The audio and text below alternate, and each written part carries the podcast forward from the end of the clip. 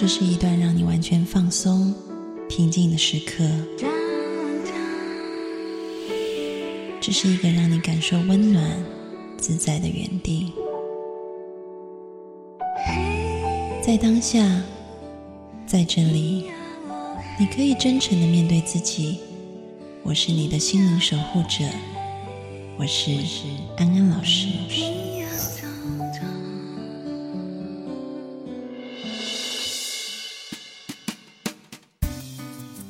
Hello，各位听众朋友，大家晚安，欢迎收听安心 So Good，我是安安老师。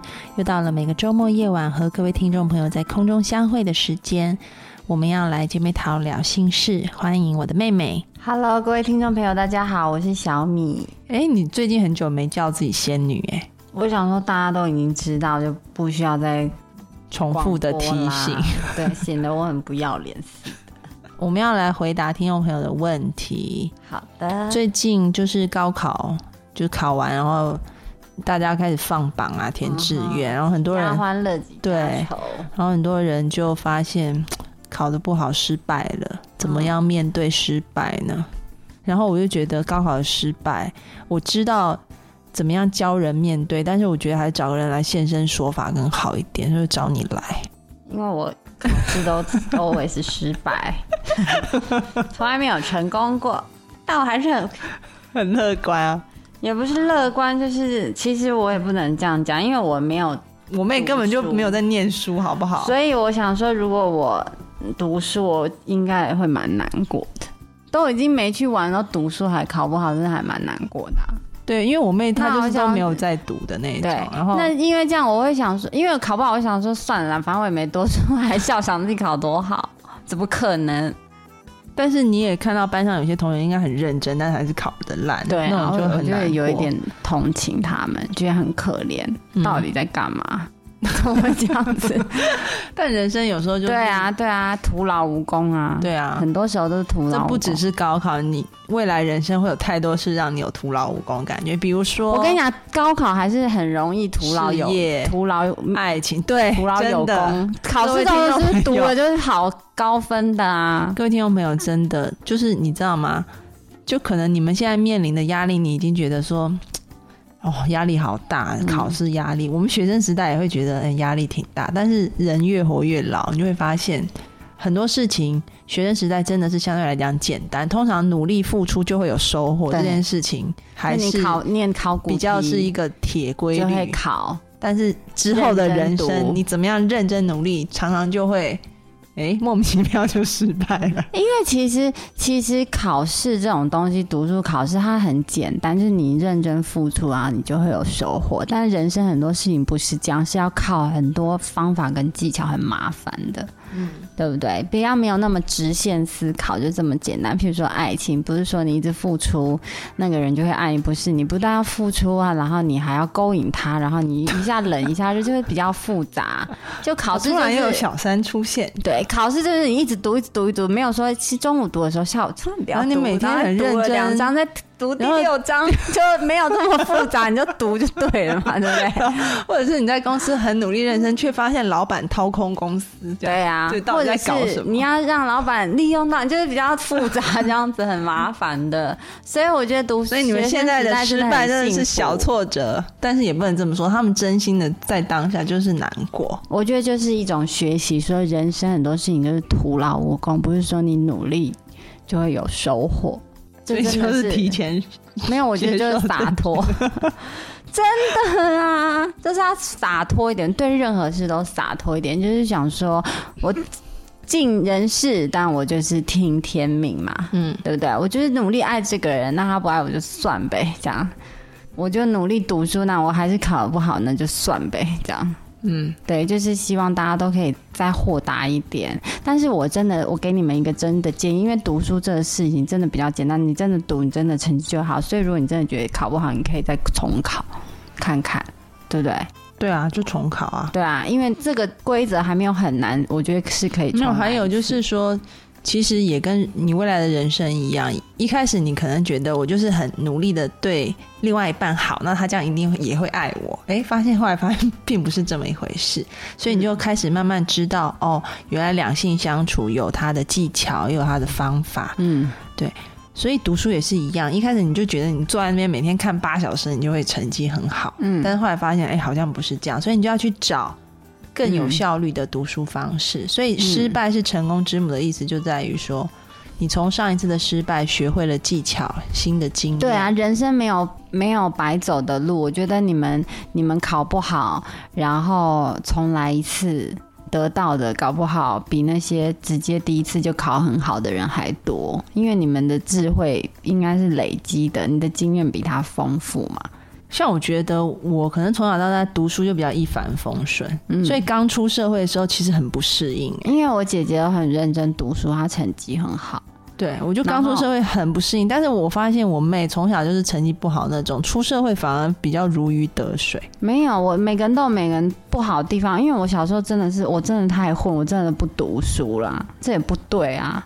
你应该要读书才对，我都在玩。这也不对啊！对啊，就是两边我觉得都要平衡啦，也不要像我是个书呆子，像呆瓜。然后像我都不读书，这样也不行啊！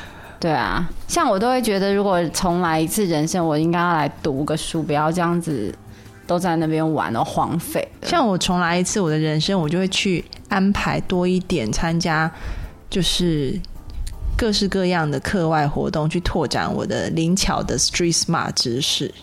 我的 street smart 就很糟糕，因为我就没有，我就那一部分没有被锻炼过。嗯，对，嗯。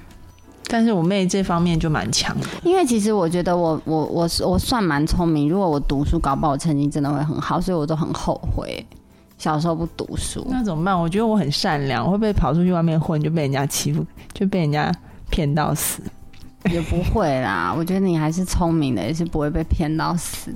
像像安安老师就发现，因为我从小到大这样好好读书啊，一路很顺利，出来以后就刚出社会真的很单纯，然后就很容易被就是可能有人有心要骗我一下，就就是我可能就相信他，然后慢慢慢慢才累积社会经验，说哦看人要怎么看，然后看事情要怎么看这样子。但是我觉得内地的朋友应该都懂呢。因为他们比较比较厉害一点，我觉得他们比较会看人，跟知道社会上很多事情是比较复杂一点，不觉得吗？台台湾读书的小孩有一点搞不清楚状况。没有，我觉得不是台湾读书的小孩，应该是说整个内地的氛围，因为内地实在是有太多太多的那种诈骗跟陷阱，所以实在太多了。对对对。我我分享一个真实的经验，我不是有意说是要诋毁内地这边的情况，但这是我真实的故事，就可以看出来我有多呆。我有一次去内地旅行，那时候我是还在好像是大学刚毕业要升硕士班的时候，然后我去内地旅行，我去西安，嗯，然后我想去看兵马俑，我是自己一个人，我那时候当背包客嘛，嗯。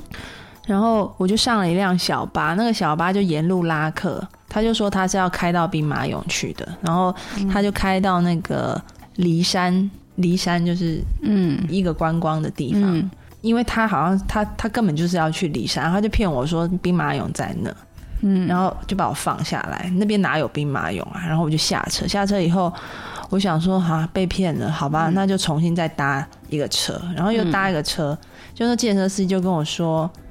我带你去秦皇陵，那边有兵马俑。我说不对啊，旅行书上说兵马俑是兵马俑，跟秦皇陵没关系。他说就给人骗了。对，他就说没有，都搬过去了。我就说哦好，然后又开超远，然后开到秦皇陵，我又被骗了。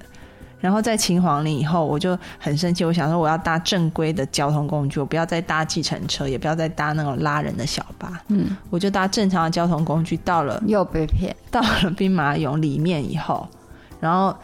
门口的导游就跟我说：“这个人就是发现那个兵马俑的人，你要给他钱，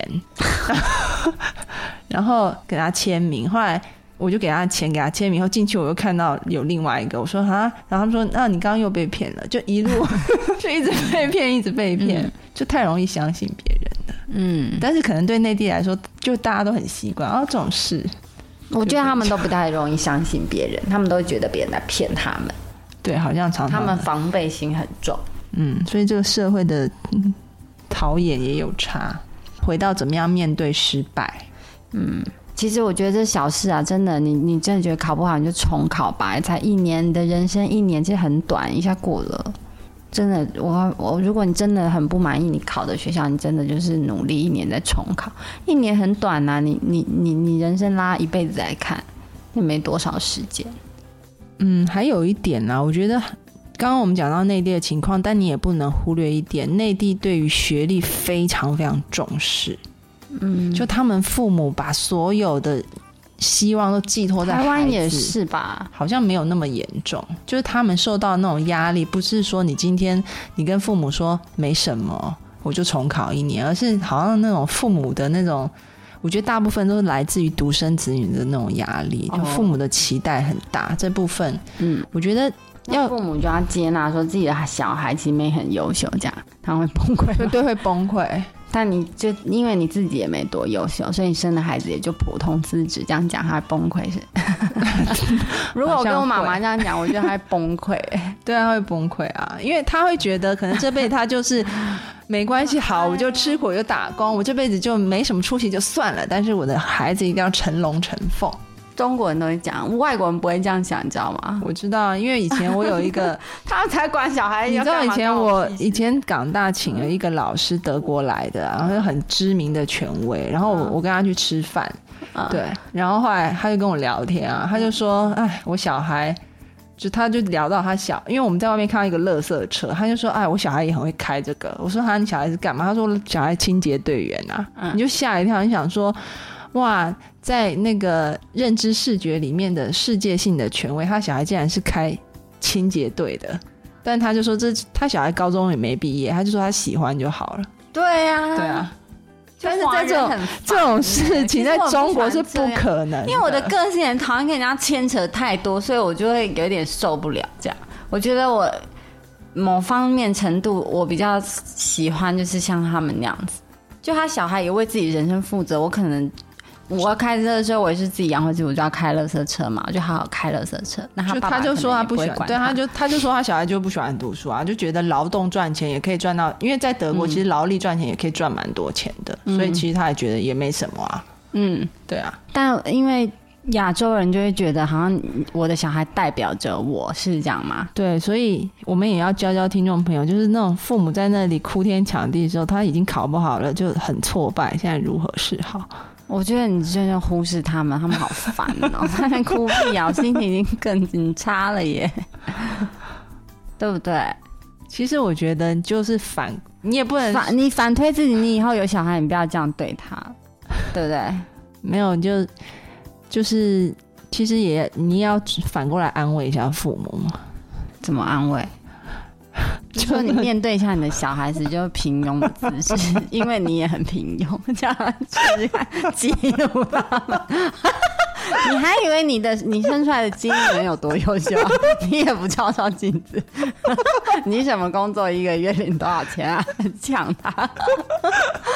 哎呀，怎么办？坐下来好好的跟父母讲，把父母当成是就是但是我觉得华人小孩很衰，他何必背负一个平凡父母，望着他成凤啊？你父母都没成凤了。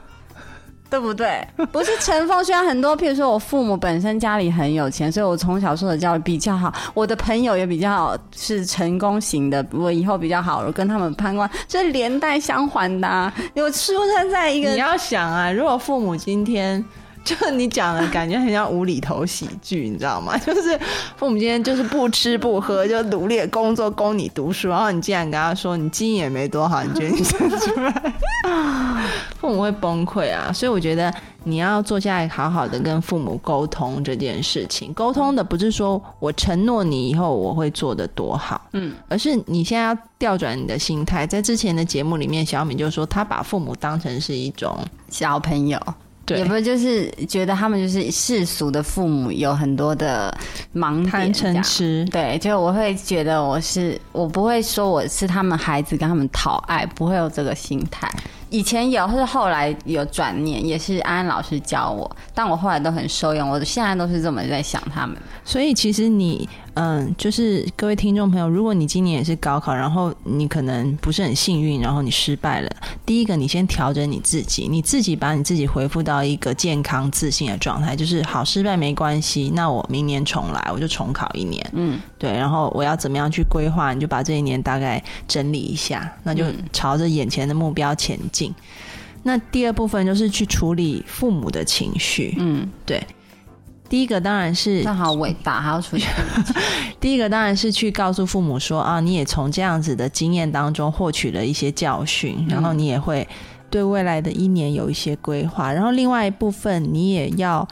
提醒父母，就是可以把更多的精力放在他们自己的事情上，而不是关注你的事情。嗯，更多的时间，譬如说，妈妈可能说啊，我就是为了你啊要。譬如说牺牲时间来陪伴你读书啊，那就不需要啊。其实妈妈可以去跳广场舞，或者是做一些她自己喜欢的事情。就是你也可以去提醒父母，你会为你自己的人生负责。妈妈也可以读书啊，对。然后父母也可以去享受他们的人生，或者是去做他们人生自己的规划。你是你父母是父母，就是慢慢的去教育父母有一个正确的想法。嗯，这样子你们两个都可以活得比较开心。嗯。好，我们今天节目时间也到尾声了。我们进一首歌，然后我们要来做正念的练习。嗯，可以找一个舒服的地方开始预备自己了。陈奕迅的《期末让你更快乐》，待会回来。没有余温，证明了今夜这里没有人。我可以睡得很安稳，也不想留灯。责任，也可以当作从来没发生。快乐后，当你疲倦了，又在哪起身？寂寞让你更快乐，贪图暂时微醺的气氛，你越迷恋，陷得越深。当你透露一个吻，情愿拥抱寂寞的沉沦，只要一起附和，什么都别问。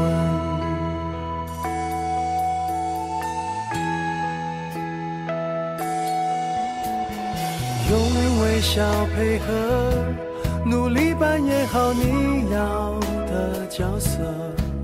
闭上眼，呼吸那么忐忑，都不是真的。你不会记得每一个伪装快乐的眼神，沉默了。当你痛哭失声，我会打开门。寂寞让你更快乐。贪图暂时逃离的气氛，你越惊喜，陷得越深。当你透露一个吻，情愿拥抱寂寞的沉沦。那些陌生的人，谁给你真诚？是过去伤太深，才让你根本不能相信永恒。你的手那么冷，总会有人抢着为你加温。寂寞让你更快乐，贪图暂时逃离的气氛，你越惊喜。陷得越深。当你透露一个吻，情愿拥抱寂寞的沉沦。不知所措的人，我真的心疼。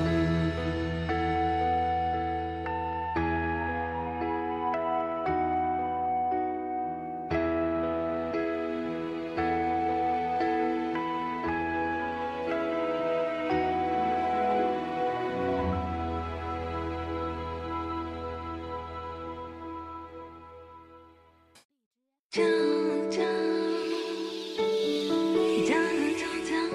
是一段让你完全放松平静的时刻。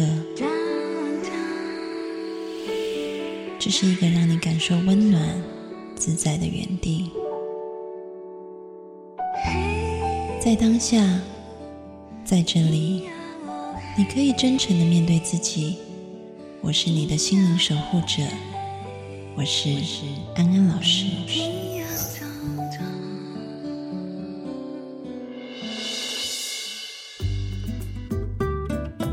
Hello，各位听众朋友，大家晚安，欢迎回到安心 So Good，我是安安老师。在这一节的节目当中，我们要来做正念的练习。从上一周开始，我们继续恢复了正念的课程。这一周我们要进行正念的第六课。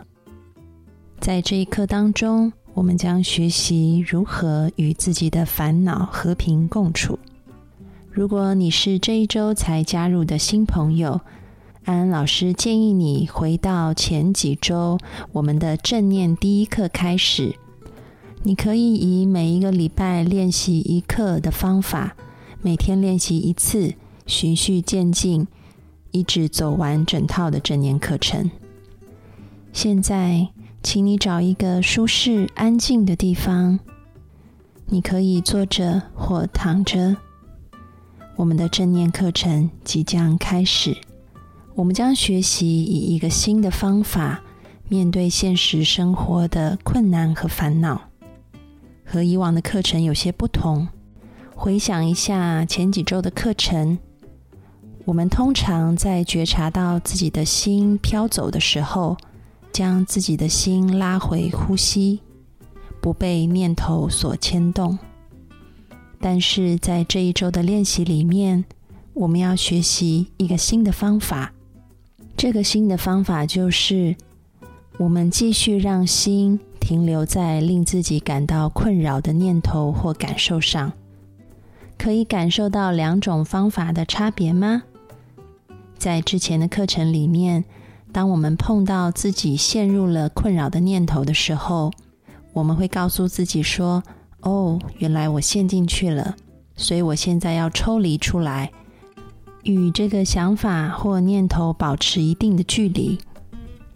然而，在今天的练习当中，我们要试试另外一条路径，那就是当我们的心里出现了烦恼或者是困难的时候，我们有没有办法练习和我们的烦恼、困扰待在一起？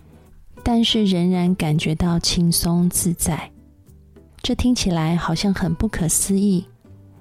但是安安老师邀请你和我一起来试试看这样子的练习。正念第六课：学习与烦恼和平共处。现在，请你轻轻的闭上眼睛，做三次深呼吸。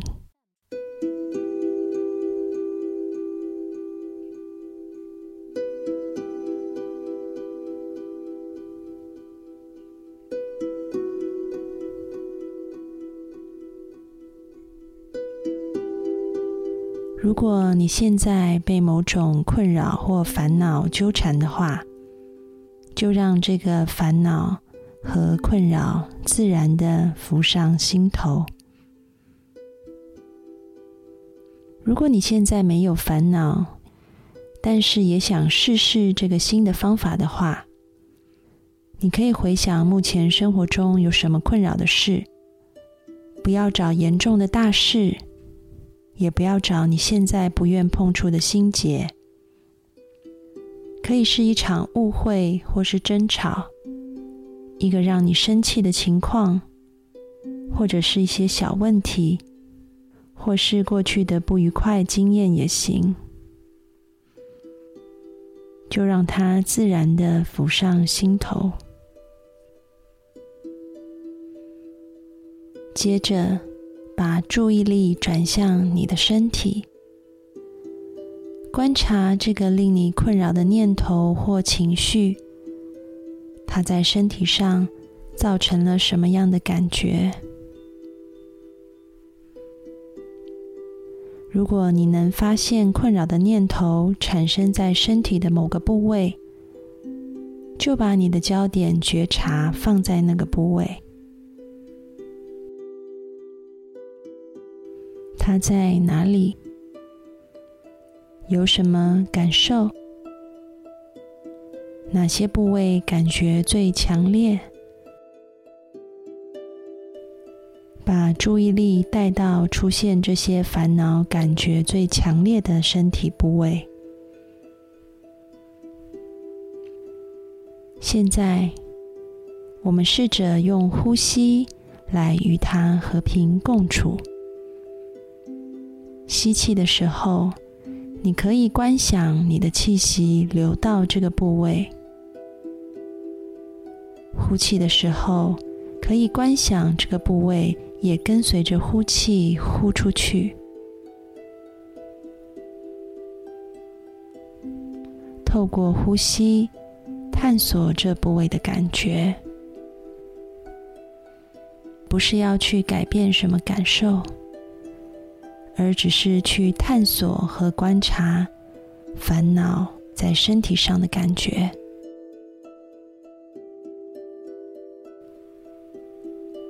继续呼吸，吸气的时候，把气息带到这个部位；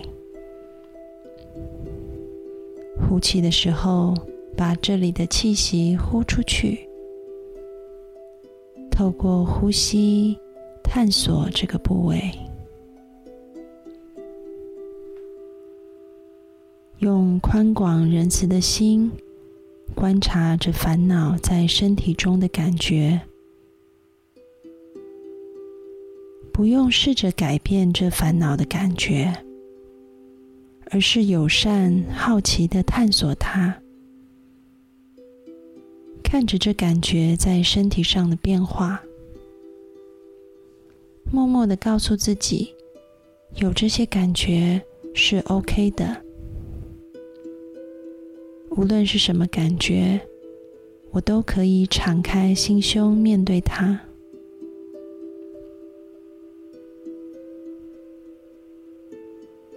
你不需要喜欢这烦恼的身体感觉，你不想要这种感觉，也是很正常、自然的现象。重复的告诉自己，不喜欢这种感觉。不是个问题。不过，我将敞开心胸，看看它到底是什么样子。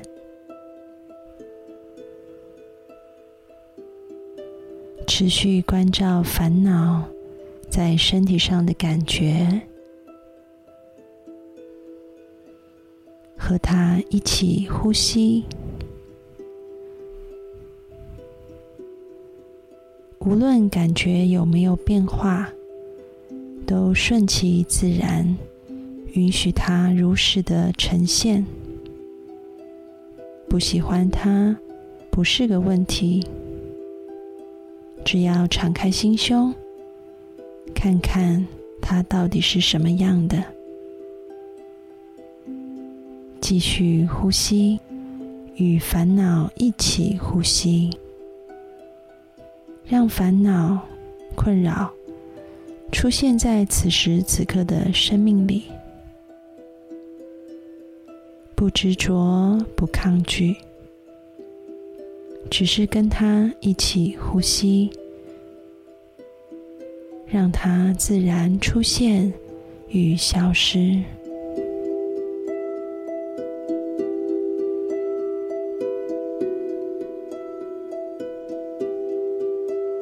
最后，我们回到全身的呼吸，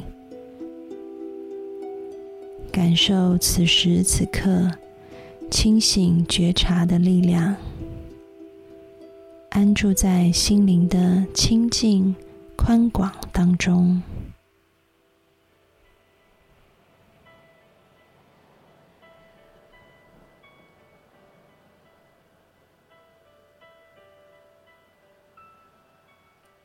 正念练习到此告一段落。我们进一首歌下周再见喽。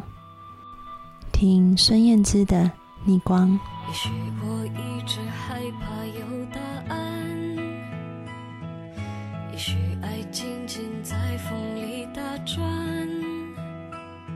离开释怀很短暂